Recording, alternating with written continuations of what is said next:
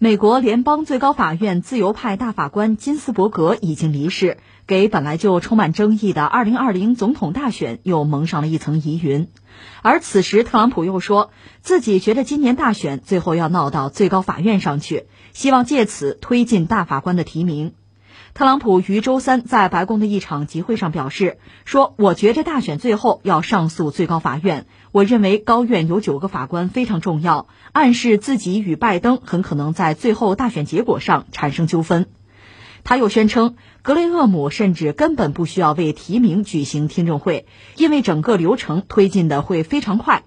我们要加快速度，共和党人都很团结。至于时间问题，我们有充足的时间。曾经有一个大法官只用了十九天就选出来了。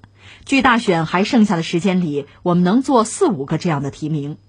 虽然特朗普多次宣扬疫情期间使用邮寄选票可能会带来欺诈，但是多名专家此前表示，目前没有证据表明邮寄选票中出现过欺诈。特朗普表示，这是民主党人的骗局，这场骗局可能会闹到最高法院。他说：“我觉着四比四不是一个很好的局面。”呃，这是 又关于美国大选，特朗普又放话，这话说的让人确实是心里边一惊啊。其实这个问题多次被人们提及。民主党方面，我们知道众议院那个议长是佩洛西啊，这是特朗普的老对手啊。他早就说：“哎呀，万一将来美国大选是吧，特朗普没能当上美国总统。”无法连任，但是他赖着不走怎么办？那咱们用烟把他熏出去，这是老太太的想法啊。另外还有这个拜登，就特朗普的竞争对手，有人也问他，哎，要是你当上美国总统，人特朗普不让地儿，你怎么办？派军队，咱有军队，这是他的回答。所以现在有记者最终就问到特朗普本人，哎，呃，要是将来涉及到一个就权力交接的问题，你怎么办？特朗普说：“哎呀，这到时候再说吧，让我们看看到时候会发生什么，对吧？” 所以很多人就解读说：“你看，你们特朗普如果是小幅的败选啊，赖着不走啊，这可能是个选项，是不是？美国就此就闹起来，就要分裂啊？因为特朗普假设没连任美国总统成功啊，拜登上台，但特朗普就是不走。这个时间应该是在你看啊，十一月三号左右就是投票，然后很快会出结果。新总统一旦定下来呢，他那个宣誓是在明年了，一月二十号左右了。”如果特朗普真的赖着不走，还非要接着干美国总统，就是对选举的结果他有质疑啊。这待会儿我们再解释啊。那美国这些州五十个州，是不是认同特朗普这个选项啊？你比如共和党做州长的，可能还好说；民主党做州长的，不认特朗普这个所谓的总统，那美国岂不就撕裂就分裂了吗？很多人在做这个猜测，我倒想还不至于吧。就特朗普现在表这个态呢，他是有他的用意的啊。那你说选情到底怎么样？这人家自己的事儿，我们不多分析啊。说到底呢，美国现在可以通过比如民调，一次一次的民调来看，拜登和特朗普两个人的状况。貌似拜登多多少少领先一点，但这个优势呢，并不是特别大，并不是绝对有把握。特朗普还是有翻盘的机会啊，但是总的来说似乎有所落后。就特朗普啊。这我们说的民调，但是我再三提醒你，这是民调，这不是大选本身，它可能不靠谱，就民调本身可能就不准，它只是给大家提供一个参考啊，如此而已。那特朗普目前本身面临很大的压力嘛？当然嘛，一个是美国经济状况，如果是持续受疫情的影响就低迷，这就是巨大的麻烦。另外，疫情本身我们知道，现在欧洲疫情已经反弹了，有些国家比如英国吧，它现在这个感染的这个数量啊。这个烈度啊，超过之前的那个峰值，那大家压力就很大，包括法国，这是高度的警惕吧。所以就美国来说，现在疫情，它其实一直都比较糟啊，是全球最糟的国家，它死亡人数超过二十万了嘛。但是在欧洲疫情有反弹的情况下，美国的疫情会不会雪上加霜？如果疫情更加严重，进而产生一系列连带的效应。特别是对美国经济啊产生影响的话，那对特朗普肯定不是好消息。这事儿放在一边啊。另外值得一说的就是，民主党、共和党现在在争一个什么呢？我们不说政策措施，不说那些东西啊，就说投票。现在大家是各执一词。比如说，从民主党这个角度来讲呢，他比较倾向于咱应该用这个信函、信件来投，邮寄投票，因为有疫情嘛，你何必把大家集中在一起呢？就是拿信件就邮寄选票的方式，这不就结了吗？但是共和党的特朗普那边说不行，那你要作弊怎么办呢？而且特朗普多次说：“哎呀，我这个选情啊，我要是最后没当上总统，就是连任不成功，那肯定是民主党在这个邮寄投票上有诈，他做文章啊，做了手脚。”就弄虚作假呀，所以你看，大家知道特朗普不是一个 按常理出牌的人吧？所以现在就已经有一个铺垫。有人说哟，现在就已经埋伏笔了，将来万一因为这个选票的问题发生争执，就特朗普呢处于败局的话啊，那他就拿这个说事儿，民主党作弊了，弄虚作假了。本来我是总统，这里面有问题，所以你看，这是双方，尤其是特朗普呢，一口咬定咱就得按照以前的玩法，就到投票站投票吗？集中投呗，因为他认为或者共和党认为这种投票方式是有利于自己的。双方在争这个事儿啊，关键时刻又出了一档子事儿。前两天我们讲金斯伯格去世了，美国一个重要的大法官。美国的这个最高法院是九个大法官，而且呢，其实共和党已经占有微弱的多数。大法官里面有共和党背景的，或者称之为保守派的吧，是五个人。而现在金斯伯格死了，他是自由派，那等于倾向于民主党。我们不是讲吗？他曾经说过一句名言，他说：“我得争取活到九十岁啊！如果希拉里·克林顿做了美国总统，第二年我就退休就完了。但是如果是特朗普做了总统，那我得跟他死磕呀，甚至得做到九十岁，把他第二个任期熬完，我得看着他。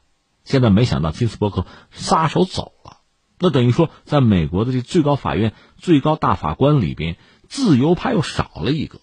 如果特朗普紧急的任命一个新的大法官。”而这位又是保守派，倾向于共和党的话，那么会出现一个六比三的比例，那就是民主党处于绝对的劣势。这倒不是说这帮大法官就是特朗普任命的，保守派的倾向共和党的大法官，肯定会帮特朗普，倒不一定啊。但是这种可能性你不能否认啊，而且这种可能性是前所未有的大呀。是这样，一般说来，从提名一个大法官到最后他就职，这之间周期啊，平均就美国平均周期大概是六十七天，将近七十天。如果一切正常的话嘛，这个事儿会在就是美国总统选举之后了。那如果这样的话，帮不上特朗普什么忙。但问题在哪儿呢？你看啊，大法官提名是美国总统，然后呢，这事需要参议院来做一个决定，然后是美国总统在任命。可参议院恰恰又是共和党占多数，就民主党吧，这个事儿他挡不住，没法有什么作为。所以如果说共和党上下一心、精诚团结、一努劲儿、超常规，就把这个大法官就定下来了，就赶在美国总统大选之前，十一月三号之前，真把这事定下来了，啊，这种可能性 也不能说没有啊，那就好玩了。你比如说，就是拜登和特朗普。两个人选选到最后，在选票这个问题上就出现了问题，因为比较接近嘛。就如两千年小布什和戈尔，小布什是极其微弱的一个优势啊，戈尔不认啊，戈尔提出质疑吧，最后是由最高法院来裁决，裁决小布什赢了，戈尔也只好认了。那是二零零零年那档子事儿，在美国历史上那是可能唯一的一次吧。但是现在如果说这两位就是特朗普和拜登，他们俩又出现两千年那一幕。因为有这个邮寄投票、邮寄选票的问题啊，特朗普不认，那这个事儿最后会提交给最高法院来定。那这时候最高法院几个法官是什么背景就至关重要了，是刚才我们说，比如五比四，还是六比三？如果共和党占有绝对优势的话，那特朗普肯定是要赢啊。正因为如此，而且呢，这个事儿大法官是终身啊，对未来几十年的美国政治都会产生影响。所以现在很多共和党内的一些。关键人物啊，一些大佬啊，虽然讨厌特朗普，捏着鼻子也得支持他。为什么呢？他一旦上任，那美国最高法院，我们说嘛，大法官的比例，就是保守派的比例，对未来相当长时间，就美国政坛会产生影响，对共和党会产生影响啊。为了共和党的优势，为了顾全大局，我们只好捏着鼻子支持特朗普吧。这是共和党内部现在这么一个状况。所以你说，哟，特朗普可以，这不是布上局了吗？对呀，你也可以这么说呀。所以民主党当然说也心知肚明，看得很透，但是呢，又无力直接的去逆转。正是在这个背景之下，特朗普说：“你看见没有？将来我跟拜登，我们俩打官司，打到最高法院，别出现四比四的局面吧？那就是说，咱们得九个大法官啊，那不能是双数啊，那我得抓紧任命啊，你们得同意啊。他主要是在这个问题上想往前再促一步，再拱一步。”哎，所以感慨一句啊，美国这个政治啊，确实也颇具戏剧性吧。你说从人家美国人自己那个角度看，那我们好的很呐，我们的民主对吧？世界灯塔级的，你们都得向我们学嘛。美国这个民主政治啊，这个选举政治啊，这套制度啊，但是你看他这九个大法官，按说大法官是终身制啊，他应该可以洁身自好，离资本可以很远的，但实际上并非如此。他们是明里暗里、直接间接的，确实受到各种各样的力量的影响。或者说，如果以前他相对还是独立的，现在看来，他们越来越深的被拽到这个党派政治、政党博弈的这个漩涡之中，没办法自拔。昨天我们聊到联合国那个五常啊，安理会那五常，我不是说吗？从我们这个角度去理解，它更多的是一个制衡的机制，防止一股独大。他不是评选老好人选劳模。翻回来，美国这个最高法院九个大法官，他从某种意义上讲也是要制衡权力啊。